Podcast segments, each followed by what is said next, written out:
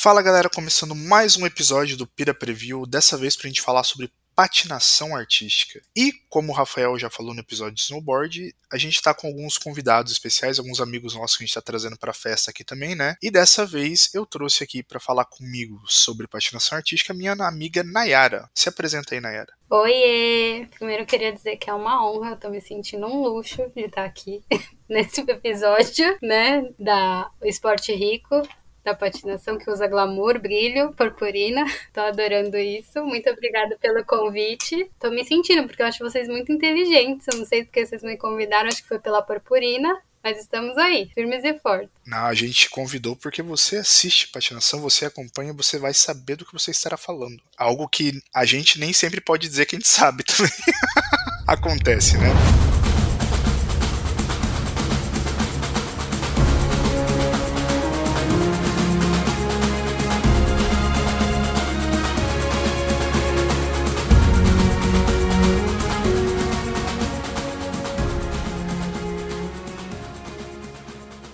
Bom, então começando a falar especificamente da, da patinação, né? Esse esporte ele foi introduzido, na verdade, nos Jogos de Verão, lá em Londres, 1908, né? E depois da Primeira Guerra, nos Jogos de 1920 na Antuérpia, né? Antes de entrar no programa definitivo quando os Jogos de Inverno foram estabelecidos em 1924, né? Historicamente, Estados Unidos é o país que tem mais ouros, que são 15 e mais medalhas que são 51, seguido de perto pela Rússia, que tem 14 ouros, da União Soviética, que tem 10 ouros, né? Enquanto o Canadá é o segundo país que tem mais medalhas totais, que é 29, só que a maior parte delas é de prata e bronze, né? Ou seja, o Canadá é mais ali madrinha e não a noiva, né? Em termos de competidores, novamente falando do Canadá, nós temos a Tessa Virtue e Scott Moyer, que é uma dupla da dança no gelo, né? Que eles tiveram cinco medalhas no total ao longo da história, né? Três de ouro na dança de 2010, na dança de 2018 e na competição por equipes em 2018, e duas pratas, que foi em 2014, tanto na dança quanto na competição por equipes. Ali, a gente pode ver que na história existem outros multimedalistas de ouro, etc e tal, mas muitos deles são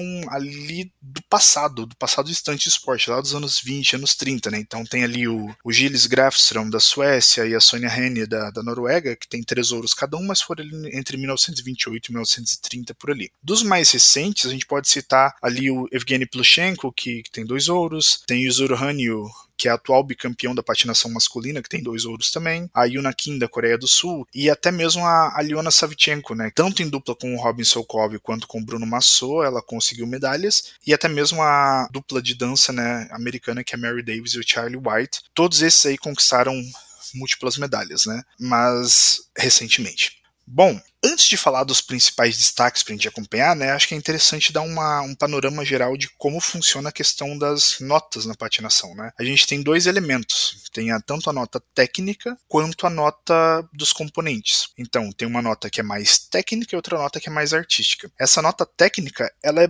dada basicamente pela soma das notas dos elementos individuais que, que o patinador ou a patinadora ou a dupla executa. Então, ali, no masculino e no feminino individual, você vai ter você vai ter sequências de passos, você vai ter giros, na, nas duplas você vai ter levantamentos, você vai ter arremessos, eu não sei o, o, nome, a tradução correta no português, mas é os throws, né? Quando um patinador joga, a patinadora girando pro ar, ela cai com, com a perna, uma perna no chão, outra perna para cima graciosamente. Uh, na dança você tem tantos passos de dança, os twizzles, que são aqueles giros sincronizados, né? Então tudo isso aí, cada elemento tem uma nota de base, né? Um, um valor de base, e os jurados observam aquilo e dão uma nota de execução em cima daquilo, que é o grau de execução, que vai de menos 5 a mais 5. Então, por exemplo, se o elemento foi executado, ganha um ponto X. Se ele foi executado mal, o jurado vai descontar, por exemplo, qualquer valor entre 0 e menos 5. Se o elemento foi bem executado, o jurado vai adicionar entre 0 e 5 pontos. Então,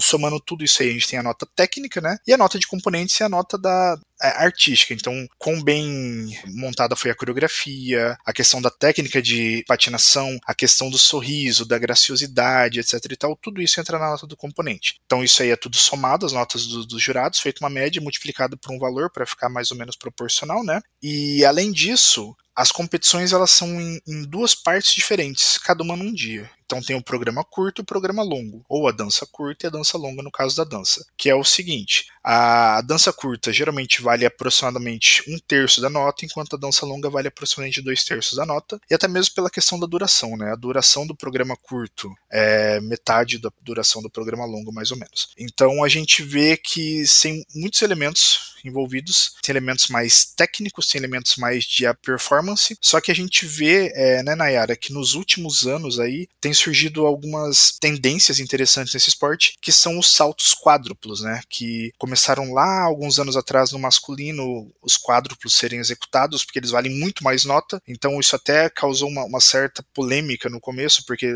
alguns patinadores como Evgeny Plushenko, em termos artísticos, ele era muito ruim, na minha opinião, mas ele fazia uns saltos difíceis e ganhava muito ponto e acabava, é, a gente acabava vendo uma prestação feia e levemente mal executada ganhando e uma bonita não pela questão dele ter os saltos quádruplos, né? E os quádruplos agora chegaram no feminino também, né? Acho que é, essa é a grande revolução que a gente vai ver em Pequim, né, na era. E é uma revolução recente, né? Porque se você pensar, o, o salto triplo foi feito agora no feminino. Tinham muitos anos que não tinham patinadoras que conseguiam fazer o salto triplo. Foi na última Olimpíada que conseguiram, na da Coreia. O quádruplo ainda é uma promessa. Fizeram nas seletivas e nos mundiais. Algumas meninas conseguiram e outras porque não é só fazer o salto, né? Você tem o salto, a entrada do salto, a saída do salto, tudo mais. E essas notas que entraram, como você disse, que mudou toda a dinâmica da coisa, né? Porque antes você fazia, era o elemento que contava mais pontos, né? Aí perdia a parte artística, perdia a leveza, todas essas coisas. Então não é só fazer o salto. Por isso que as meninas, algumas conseguiam fazer o salto triplo, mas não faziam com medo de como vai fazer a entrada e como vai fazer a saída, né? Porque o homem consegue toda a dinâmica, mas elas têm que puxar muito mais da altura, toda essa coisa. Mas eu tô bem ansiosa para ver como vai ser esse salto quádruplo aí, que dizem que vai ser o Coringa das russas, né? Quem, quem fizer melhor das três leva. É, exatamente. E é uma questão interessante essa parada do, dos saltos quádruplos, né? Porque eu, eu, lembro de quando eu comecei a assistir, as primeiras vezes que eu assisti patinação artística, de fato, era, era uma parada que era meio constante, né? Homens fazem saltos triplos, mulheres fazem saltos duplos. E quando as mulheres começaram a fazer saltos triplos, foi uma coisa assim, uau! E foi mais ou menos na mesma época que os homens começaram a fazer quádruplos, só que tanto os triplos femininos quanto os quádruplos masculinos não eram tão bem executados. e hoje em dia a gente vê que no masculino, se você quiser competir, você tem que fazer saltos quádruplos tem que ter pelo menos ali um ou dois muito bem executados no seu programa para você competir. E o feminino tá chegando nessa mesma vibe. Só que a diferença é que o feminino, as meninas elas estão conseguindo aliar muito bem a questão da dificuldade do salto com a parte artística. Então são saltos que estão servindo ao programa e não só falar assim, ah, não consigo fazer isso, vou meter um salto quadro para jogar minha nota para cima. Não, estão é, ficando muito bem no contexto da apresentação e é isso que faz diferença justamente na, na questão das russas, né? Que nem a Nayara falou. Acho que dá pra gente começar falando já delas, então, né? Nós temos ali no feminino a grande promessa uma das grandes histórias para se acompanhar é a possibilidade de a gente ter um pódio todo russo, né? Que a gente tem as três melhores do mundo atualmente, eu diria que são a Ana Sherbakova, Alexandra Trusov e a Camila Valieva, que são três russas. A própria atual campeã olímpica, que é a Alina Zagitova, que é da Rússia, ela não, ela obviamente está num hiato na carreira dela, tudo mais. Só que mesmo se ela tivesse no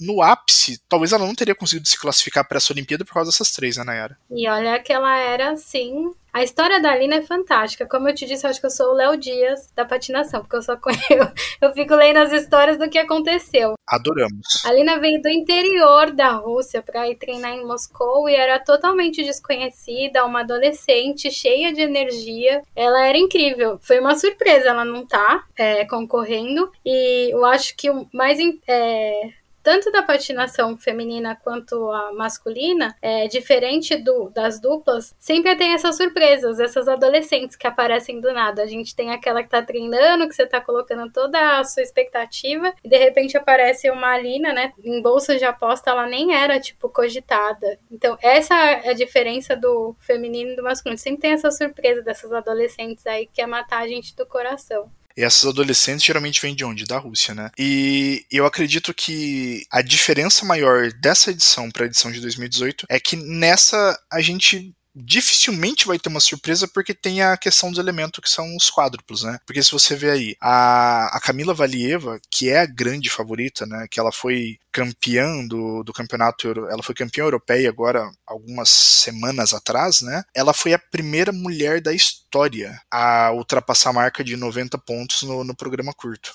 Então, e justamente pela questão de quão bem ela explora os saltos quádruplos e a parte artística e tudo mais. Então, a gente vê a questão da força da Rússia nesse, nesse esporte, né? Mas é que nem você falou, nós temos três russas e essas três russas elas são as favoritas porque são três russas que conseguem fazer saltos quádruplos bem feitos. Só que a grande questão aqui é qual delas vai ser a campeã. A gente só tem como, literalmente, a gente só tem como saber no dia, né? Mas é uma questão que realmente está em aberto entre essas três. Eu diria que a Valieva é a favorita pela questão do histórico recente, né? Ela é a atual recordista tanto do programa curto quanto do programa longo quanto da nota total. Então, eu acho que ela é a favorita, mas eu não tiraria a chance da Sherbakova e da Trusova de talvez ter uma a pressão da vida delas e ficar com ouro.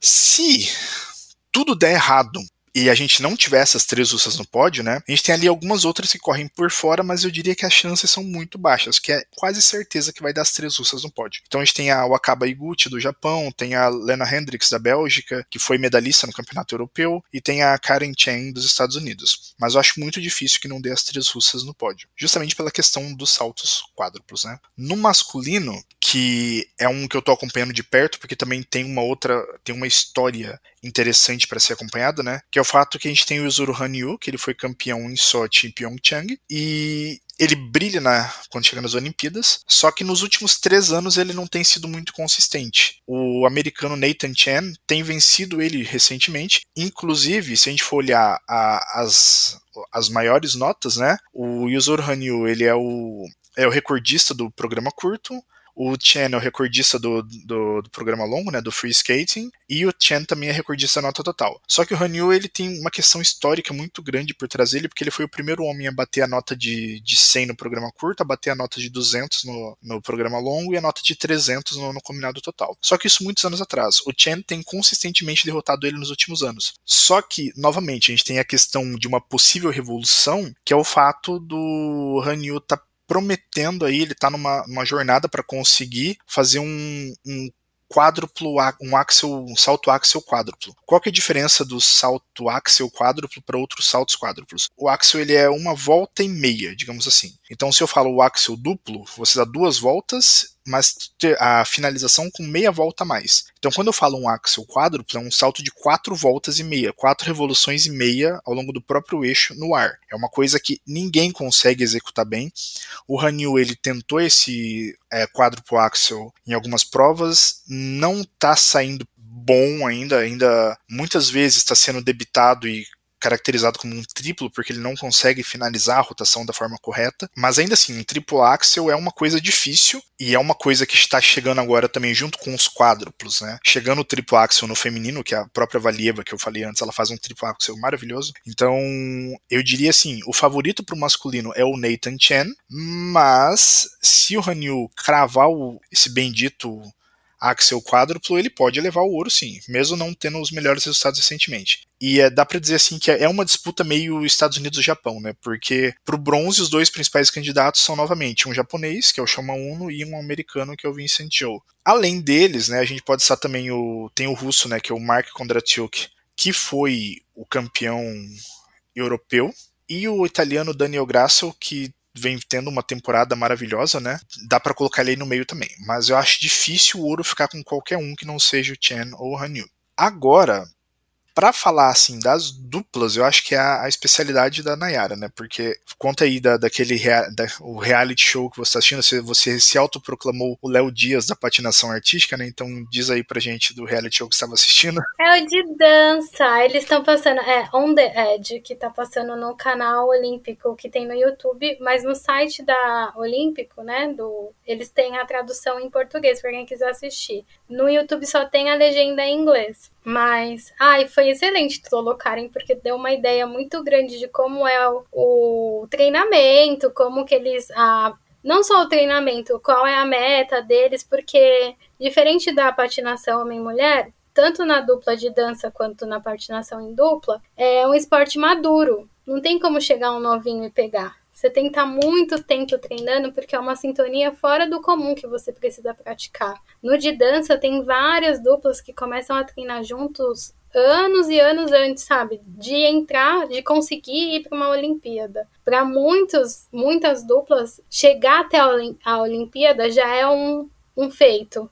Ganhar a medalha, sim, seria o auge, mas só de chegar ali já é alguma coisa, porque é muito difícil. É um esporte que demanda muitos anos. Tanto é que você vê dupla de 30 anos, é, sempre de 25 para cima.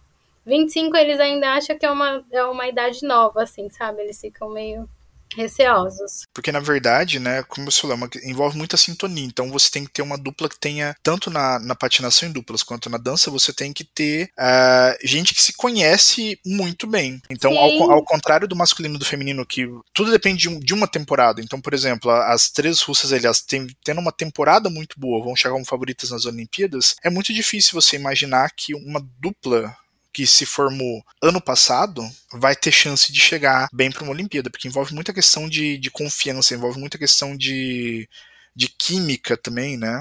Exatamente, a química então nem se fale, porque e sempre às vezes não tem uma paridade, né? Um é melhor do que o outro. Ou a menina é, dança mais e o cara conduz mais nos saltos, ou o cara é incrível e a menina só acompanha ele, né? Agora, quando dá um match dos dois serem incríveis, como a Tessa e o Scott, aí é medalha na certa, assim, é um, uma química perfeita. E, por exemplo, a Gabriela e o Guilão, eles estão desde a adolescência juntos. Pré-adolescência, se eu não me engano, acho que eles estão desde os 13 anos. É um esporte, eu, eu sou suspeita, porque eu acho muito completo, porque você tem que ter a parte artística, sabe? Você tem que interpretar a música, tem que. Os, a sua feição conta, como você se desenrolou. A Gabriele perdeu a medalha no, na última Olimpíada porque a roupa dela abriu né, no programa curto. E ela não parou, ela ficou. Você não percebe que a roupa dela caiu, só quando a câmera vai lá e mostra o maiô dela abrindo. Quase pagou peitinho, né? Mas ela continuou super assim só que isso descontou uma nota preciosíssima que acabou ajudando o Canadá, que eu não acho ruim, que eu gosto da tese do Scott, ainda bem que foram eles os privilegiados. Mas é uma coisa minuciosa que eles colocaram como se ela tivesse ficado nervosa ali no momento que abriu. Isso conta muito, muito a parte artística. Então você tem que estar tá bem no artístico, você tem que estar tá bem né, em levantar e jogar as meninas pro alto, as meninas de ter confiança de se jogar, sabendo que o cara vai pegar ou não, né? Porque às vezes você rodopia e ele tem que estar tá pronto para pegar você, né? Por isso que eu acho que os dois, assim, a patinação feminina e masculina são incríveis, mas esses dois é, demonstram que uma dedicação muito grande, de, assim, é muito trabalho envolvido. E aí eles mostram também os treinadores, né, de dança, de dramatur é, dramaturgia, é esse o nome? É, pra saber interpretar, sabe, as caras e bocas que você vai fazer durante a coreografia a escola Wolf Maia de, de atuação, né? Mais ou menos isso. Não, mas é, é muito interessante mesmo, né? Porque eu acho que a, a, a, tanto a dança quanto a patinação em duplas, ela é, é meio óbvia a similaridade, que são é um homem e uma mulher juntos patinando. A principal diferença é que no caso da dança você não pode fazer aquelas. Você não tem saltos e você não tem lançamentos pro ar, você tem mais como se fosse uma dança de duas pessoas dançando mesmo, mais ou menos sempre próximos, fazendo coisas sincronizadas, etc e tal. Eles não podem se separar por não sei quanto tempo, tem o, o tempo X, tipo, você não pode ficar tanto tempo, tanta distância da, do seu parceiro na dança. É, exatamente. É porque é, é, de fato é uma dança, né? Então, é, é interessante que tanto na dança quanto nas duplas, né? Bom, falar primeiro da, da dança, já que a, a Nayara já, já deu a introdução aí do, do, do, reality show dela, né? E ela citou dois nomes muito interessantes, que são o Guillaume, é, Guillaume Cizeron e a Gabriela Papadakis, que são a, a dupla francesa, né? Da dança, que eles basicamente eles perderam a medalha de ouro por causa de um wardrobe malfunction, né?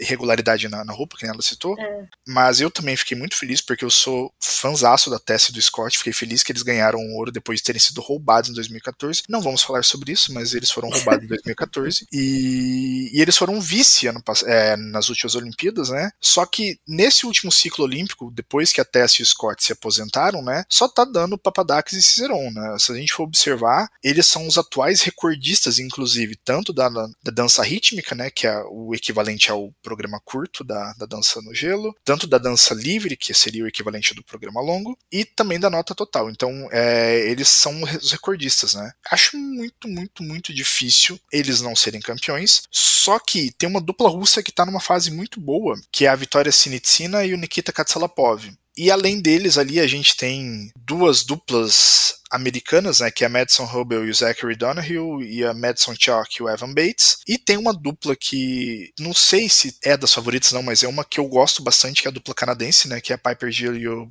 Paul Poirier. Coloquei como referência só para citar porque eu gosto muito do Canadá na, nesses esportes de, de, gelo, principalmente nos esportes artísticos, né? E eu acho que eles têm uma chancezinha ali de talvez pegar um pódio. Mas é a disputa pelo ouro eu diria que é 80% Papadakis Cizeron, 20% Sinitsina e Katsalapov. Já falando das duplas, né, tem uma, uma questão é que a própria Nayara também me contando, né, que existem dois polos muito grandes da, da patinação, né, que é o, o polo ocidental que fica em Montreal e o polo oriental, digamos assim, que fica em Moscou. A China é um ponto à parte, né? A China é tão fe... a China, o treinamento da equipe dela é fechadíssimo, a gente acha poucas informações, são só as apresentações nas, nos mundiais que a gente consegue ver alguma coisa. De treinamento, nada. São o coringa. E além da China ser tradicionalmente fechada, né, a gente tem nesse último ciclo olímpico um agravante, digamos assim, que é a questão do coronavírus, né? Então muitos chineses não participaram de competições internacionais, etc e tal.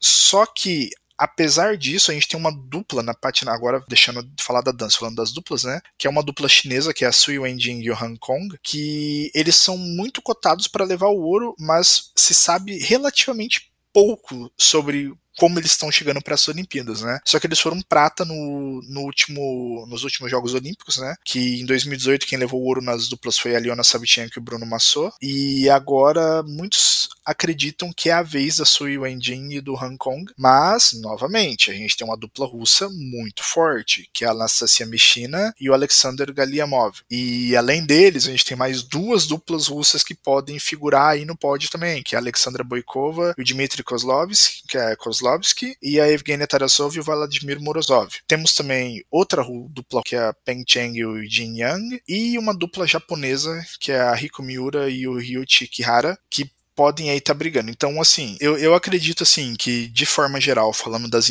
das competições individuais, seria basicamente isso, né? Só que a patinação ela também tem uma competição por equipes, que é basicamente as quatro categorias, né? Individual masculino, feminino, dupla e dança. Só que os países eles competem de forma conjunta, mas não se somam as notas, mas sim as colocações, né? Os pontos são distribuídos pela colocação e não pela nota. E uma, um ponto interessante dessa competição por equipes é que, como a gente tem quatro categorias, o mínimo que você pode inscrever são quatro pessoas, né? Mas você pode inscrever até seis. Então, em duas das categorias, né, o país ele pode ir com uma pessoa para o programa curto e outra para o programa longo, por exemplo. E justamente por ter essa profundidade maior no elenco, que eu acredito que a Rússia seja a grande favorita ao ouro nessa competição por equipes, né? Porque são 10 países que competem, né? Então ali, os, esses 10 países seriam, no caso, Canadá, China, República Tcheca, Geórgia, Alemanha, Itália, Japão, Ucrânia, os Estados Unidos e, entre aspas, o país Comitê Olímpico Russo, né? E os cinco melhores colocados vão para a segunda parte, onde vão ter os programas longos, né? Porque senão, se você tiver cinco programas curtos, cinco, 10 programas curtos e 10 programas longos, é patinação para muito dia, né? E mas só que voltando, né?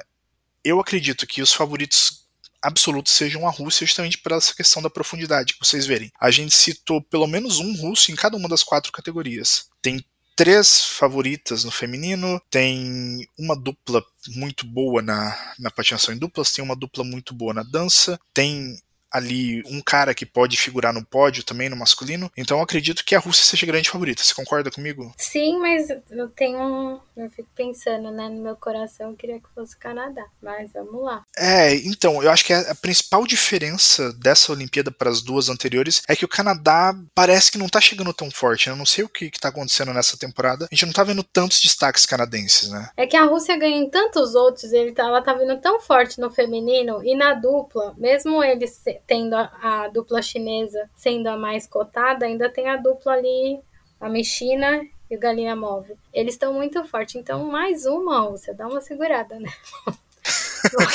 Putin, dá uma segurada aí. Dá uma segurada. Mais uma vez que a gente vai ouvir o hino olímpico, porque não vai tocar o hino da Rússia. Ai, ai, né? Momentos. Mas assim, é, além da Rússia, né? Eu, eu também queria muito que o Canadá ganhasse, mas eu acho que é um, um pouco irrealista, porque eu acho que a, a, como equipe o Canadá não tá vindo tão forte para esses jogos, né? Eu diria que quem tem mais chance de pódio é Rússia, Japão e Estados Unidos, porque Japão também tem, tem lá ó, o Yuzuru Hanyu, tem o Shama Uno, tem a, a, a dupla, né? A, a, a Miura e Ryuichi Kihara. Então, tem bastante possibilidades aí para o Japão. Também tem os Estados Unidos, né? Isso, exatamente. Estados Unidos também tem, um, tem uma profundidade muito boa no elenco, né? Então, acredito que, como esse episódio já se estendeu bastante, porque a gente juntou duas pessoas que gostam de falar sobre patinação, né? Dá nisso, né, Nayara? Me Mas... perdoe, gente, desculpa. Não, vai todo mundo adorar, é muito bom. Uh, de qualquer forma, queria agradecer a presença da Nayara, foi muito bom que você topou esse convite, né? E fala aí, sei lá, para quem quiser te seguir no Instagram, no Twitter, qualquer arroba, fala, fala aí onde as pessoas podem te encontrar, quem quiser. É, gente, eu tô um pouco off, mas eu prometo que nas Olimpíadas eu vou tentar dar uma cutucada, mas e eu sou superstar, né?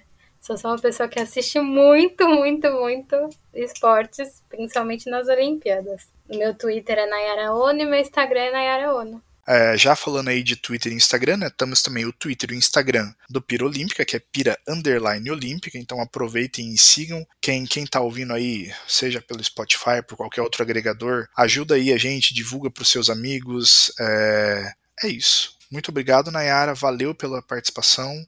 Se, se despeça aí do pessoal. Não, eu que agradeço. Muito obrigada pelo convite, a honra de estar aqui. Eu acho vocês inteligentíssimos, tô me sentindo, né? Tipo, só a poser aqui da situação, porque vocês sabem, eu só, só, só sei falar, né? Só sei as fofocas do esporte. Mas muito obrigada. Valeu, tchau, pessoal.